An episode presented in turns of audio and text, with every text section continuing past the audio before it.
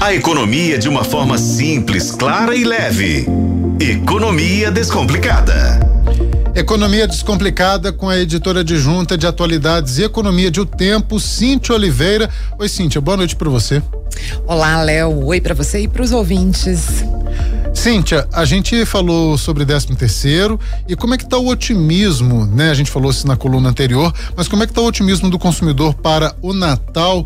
A gente falava aí de bilhões e bilhões de reais que podem ser injetados na economia, só que isso de fato pode ser que aconteça? Então, a FEComércio mostra que o consumidor está otimista e vai gastar.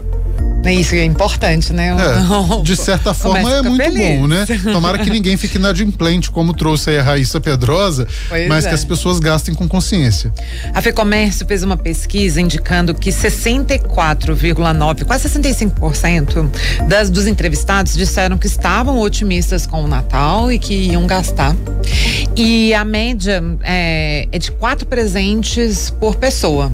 Eu até acho pouco, gente, porque não sei, mesmo ter uma família pequena, é muita gente para presentear, né? É geralmente quatro, quatro presentes, é assim. aquele núcleo familiar. É seu pai, sua mãe, sua irmã e pronto, né? Exatamente.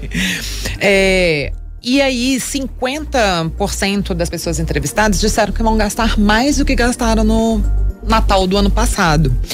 E 26,7% dos entrevistados disseram que pretendem gastar entre 200 e 300 reais por presente. Aí essas pessoas são especialistas. É, essas estão gastando o 13 terceiro todinho com presente. Não é para pagar dívida, é com presente.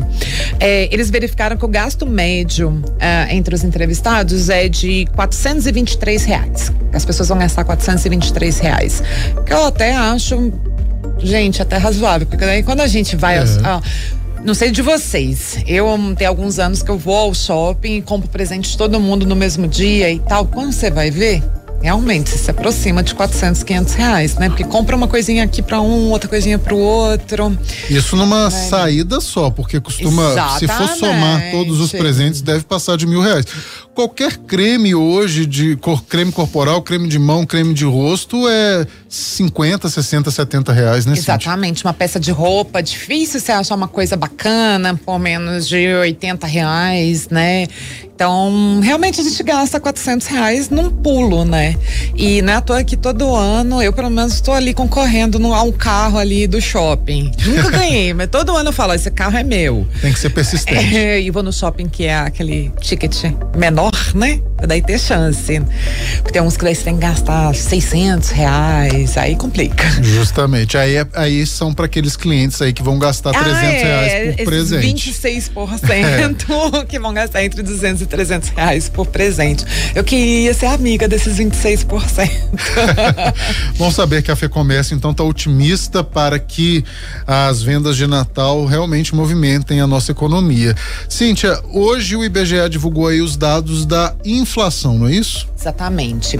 O IPCA ficou em 0,28%, um pouquinho acima do que tinha sido em outubro, que tinha sido 0,24%.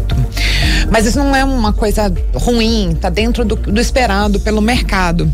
E agora o, a, inflação acumulada nos últimos 12 meses está em 4,68%, que não é uma coisa alta, porque ela está abaixo da meta. A expectativa é que a gente termine o ano abaixo de 4,75%. Ou seja, a gente está dentro do, do esperado. Então, quando a gente está dentro do esperado, tá ok, né? E a gente viu aí que muitos especialistas, até mesmo aqueles que compõem o boletim Focus do Banco Central, erraram as projeções, né? Porque é, eles imaginavam acima, é, que pudesse chegar a cinco reais ou até romper ó, a 5%, ou até romper esses 5% ao final de 2023, estouraria a meta, o Banco Central talvez precisaria fazer aquela carta é, comunicando por que que estourou a meta, ou seja, a, a inflação está acomodando ali dentro dos 4,75. Ao longo né? Do ano, a, o governo conseguiu manter sempre a inflação de forma estabilizada, mesmo a gente tendo aumentos que são aqueles aumentos típicos, aumento da energia elétrica, por exemplo, que é uma coisa que daí chega um momento que dá um pico, mas aí você tem outras coisas que puxam para baixo. Então, como especialmente o setor de alimentação ficou muito equilibrado ao longo do ano, então a inflação está ali num, num parâmetro ah, normal, né, dentro de uma normalidade. Tem inflação? Tem, mas ela é dentro da expectativa, né? E este mês de novembro já havia essa expectativa de, da inflação por conta dos alimentos. O que, que acontece? Chovendo muito no sul do país e seca em boa parte do, do restante do país, né? Então, isso tudo impacta a, a, produção de alimentos. Nós tivemos agora ou um dias muito chuvosos ou um dias extremamente quentes. E isso interfere ali na produção de legumes e na produção de hortaliças.